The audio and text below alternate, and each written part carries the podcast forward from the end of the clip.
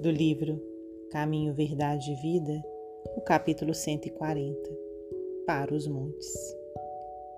Então os que estiverem na Judéia fujam para os montes. Jesus, no Evangelho de Mateus, capítulo 24, versículo 16. Referindo-se aos instantes dolorosos que assinalariam a renovação planetária, aconselhou o Mestre aos que estivessem na Judéia procurar os montes. A advertência é profunda, porque, pelo termo Judéia, devemos tomar a região espiritual de quantos, pelas aspirações íntimas, se aproximem do Mestre para a suprema iluminação.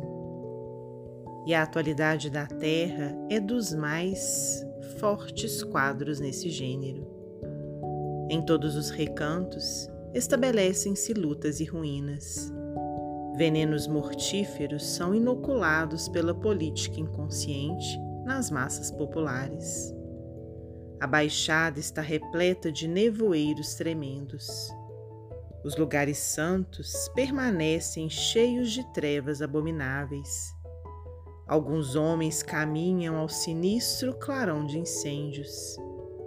Aduba-se o chão com sangue e lágrimas para a semeadura do porvir. É chegado o instante de se retirarem os que permanecem na Judéia para os montes das ideias superiores.